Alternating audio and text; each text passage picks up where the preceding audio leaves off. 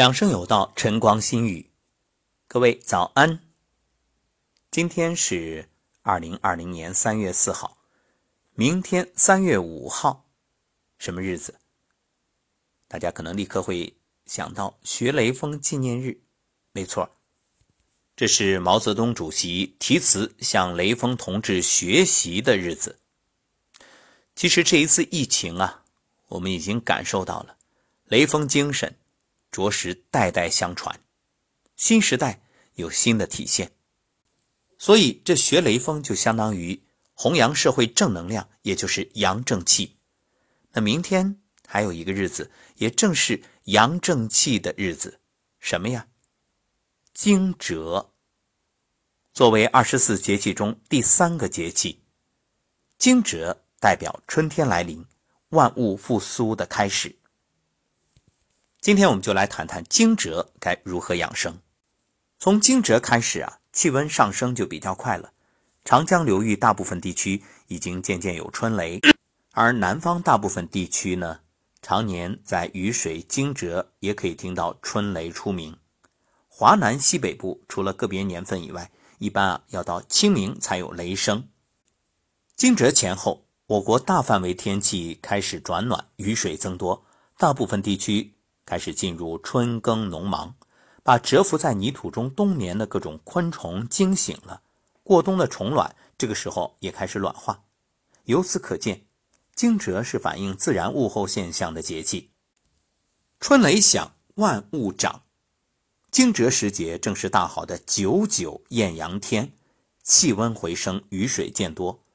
除了东北、西北这些寒冷地区仍然是白雪皑皑的冬日景象之外，全国大部分地区平均气温基本上都已经上升，像华北地区日平均气温呢三到六度，沿江江南呢八度以上，而西南和华南呢会达到十到十五度，早已是一派桃红柳绿的春日景象。所以惊蛰时节春光明媚，万物复苏，春暖花开。那么从养生的角度，首先是春捂，春捂秋冻，大家都知道。那为什么春天要捂呢？因为惊蛰节气阳气渐生，气候日趋暖和，但是北方冷空气还较强，气候变化大，而且早晚与中午的温差很大，冷暖变换无常，所以春捂非常重要。不要过早的脱去御寒的衣物。要知道，感冒啊，往往是在气温上升或者出汗的时候脱衣着凉引起的，所以天气回暖，要适当的减少衣物。天气稍微变凉，马上要把衣物增加，所以这个时候啊，什么叫二八月乱穿衣？不要怕麻烦，尤其要提醒带孩子的家长，那孩子根本闲不住啊，他跑啊玩啊，这个时候一定把衣物减少一些，但是一玩完立刻把衣服穿上，如果随手带个干毛巾更好，或者小手绢把汗擦干，然后赶紧把。帽子啊，这围巾啊，戴好。除了预防感冒、流感，还要考虑这个心脑血管疾病。这个时候啊，要特别注意。还有这五行对应的春天是肝，所以肝病高发，要注意养肝护肝，防止春季传染病。其实这一场疫情啊，已经让我们的养生观念得以提升，所以建议大家采取分餐制。外出吃饭最好自己带个筷和勺。惊蛰到来，天气明显变暖，饮食呢要温和清淡，多吃一些富含植物蛋白还有维生素的清淡的食物，像动物脂肪类的食物要少吃。按照四季的饮食，这春天吃芽比较好。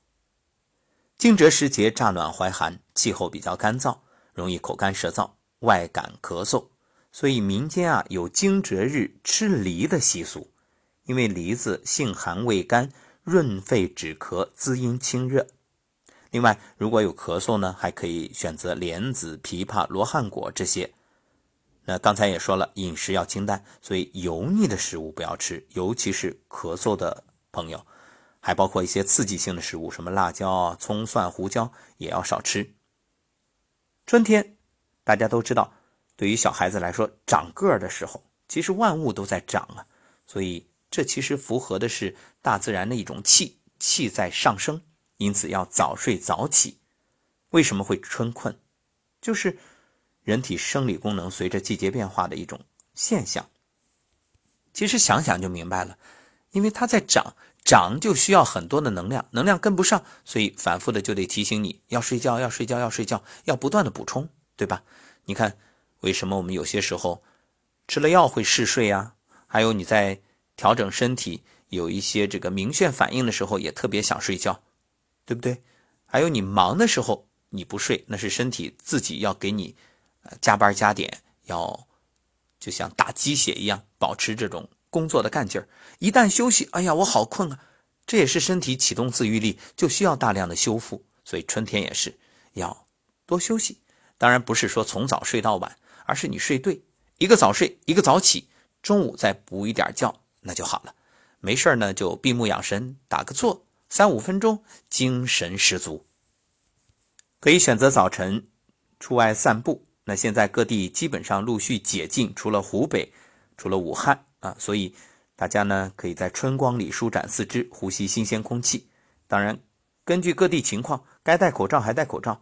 如果阳光空气都特别好，那你也可以把口罩摘下来，然后深呼吸。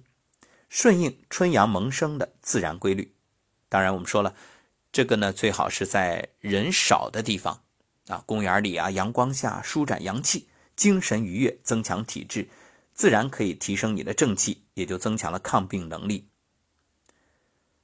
关于运动，在春天啊，不要选择激烈运动，毕竟刚从冬季的寒冷中舒缓过来，需要循序渐进。所以你看，就像一部车子。你说你一启动就嗡加速，那肯定影响车子的寿命啊。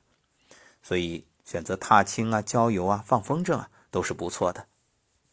当然，我还是推荐八段锦，这段时间一直在练习，非常好。那各位呢，也可以在网上去搜索有相关的视频。好，明日惊蛰，愿各位都能够重新舒展。